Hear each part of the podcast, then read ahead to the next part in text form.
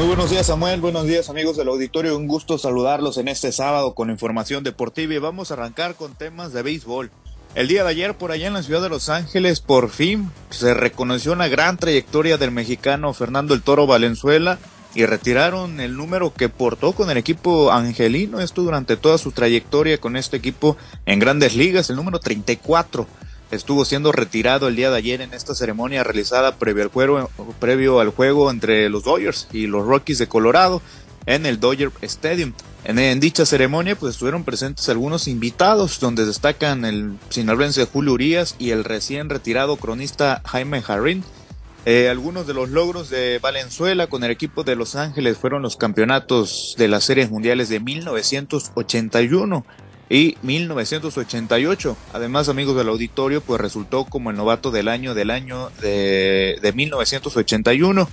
En ese mismo, en esa misma temporada, por cierto, obtuvo el trofeo Cy Young en esta destacada trayectoria de Fernando Urias que el día de ayer pues recibió este homenaje en el Dodger Stadium.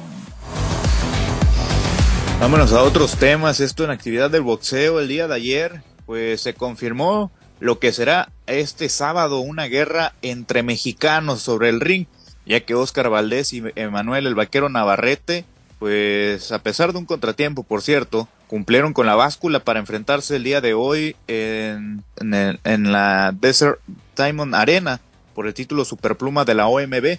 El primero a empezarse fue Valdés y no obtuvo problemas.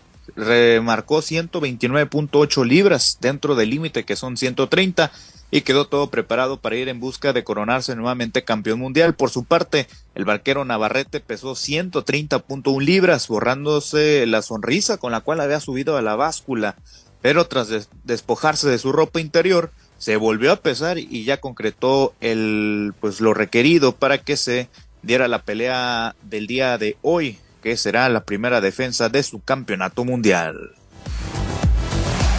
Vámonos a otros temas. Esto en actividad del fútbol. El día de ayer quedaron definidas las semifinales de la League Cup 2023 y solamente un equipo mexicano está en esta instancia. Se trata de los Rayados del Monterrey que el día de ayer dieron la cara pues por la Liga MX y derrotaron al AFC tres goles por dos con una tremenda remontada, eh.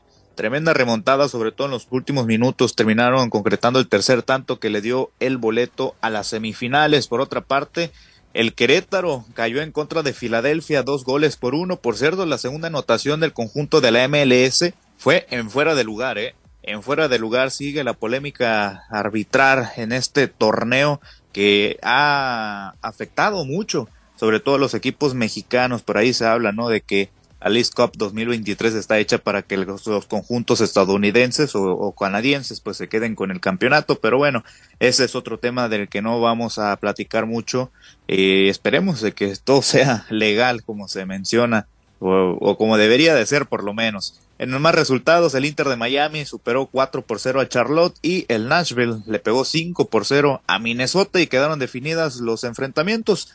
Filadelfia se, medirá contra el Inter de Miami de Lionel Messi. Esto será el próximo martes y ese mismo día el Monterrey enfrentará al equipo de Nashville. Vámonos a más información también referente al fútbol. El día de ayer, pues tras ser ratificado como director técnico de la selección mexicana, Jaime Lozano compartió sus primeras palabras estando al frente del equipo tricolor mediante un video publicado en las redes sociales de la Federación Mexicana de Fútbol donde señaló que es un privilegio ser el entrenador nacional y uno de sus objetivos es hacer historia. Escuchamos lo que comentaba. Es un privilegio, ¿qué te voy a decir? El privilegio es mío de poder estar aquí en la selección nuevamente. Me ha tocado estar como jugador, eh, me ha tocado estar como, como director técnico, ahora ratificándome y me siento muy contento, muy orgulloso porque he pasado muchísimo tiempo a lo largo de, de mi retiro preparándome para oportunidades como esta. Bueno, pues hay parte de lo que comentaba el entrenador mexicano, quien por cierto también dio su opinión sobre los jugadores naturalizados, señalando que está abierta las puertas, están abiertas las puertas para todos los jugadores que busquen ponerse la camiseta de la selección mexicana.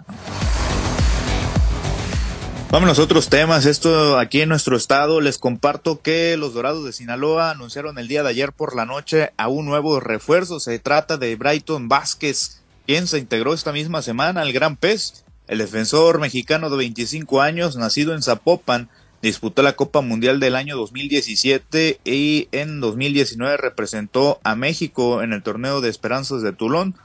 Disputado, eh, bueno, también disputó los Juegos Panamericanos en ese mismo año, quedándose con la medalla de bronce. En los clubes en los que ha estado, Brighton Vázquez, están los rojinegros del Atlas, escuadra donde se formó futbolísticamente y fue campeón incluso. También estuvo en Tampico Madero y en Alteños de Tepatitlán.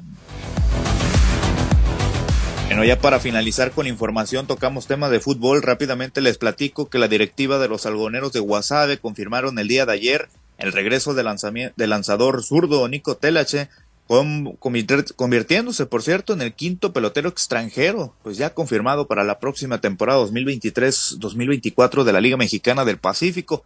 El estadounidense llegará como uno de los cinco pitchers que estarán en la rotación de abridores y se unen los refuerzos ya previamente anunciados, como lo son Rainel Rosario, Joel Weaver, Jeff Kinley y Jadir Drake.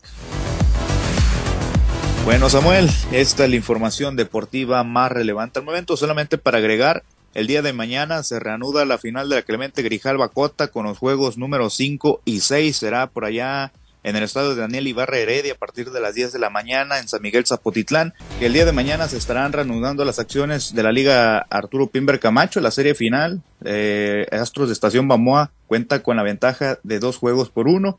En el estadio Curoda Park se estará reanudando el día de mañana. La, el caso de la Clemente, ¿cómo va la serie?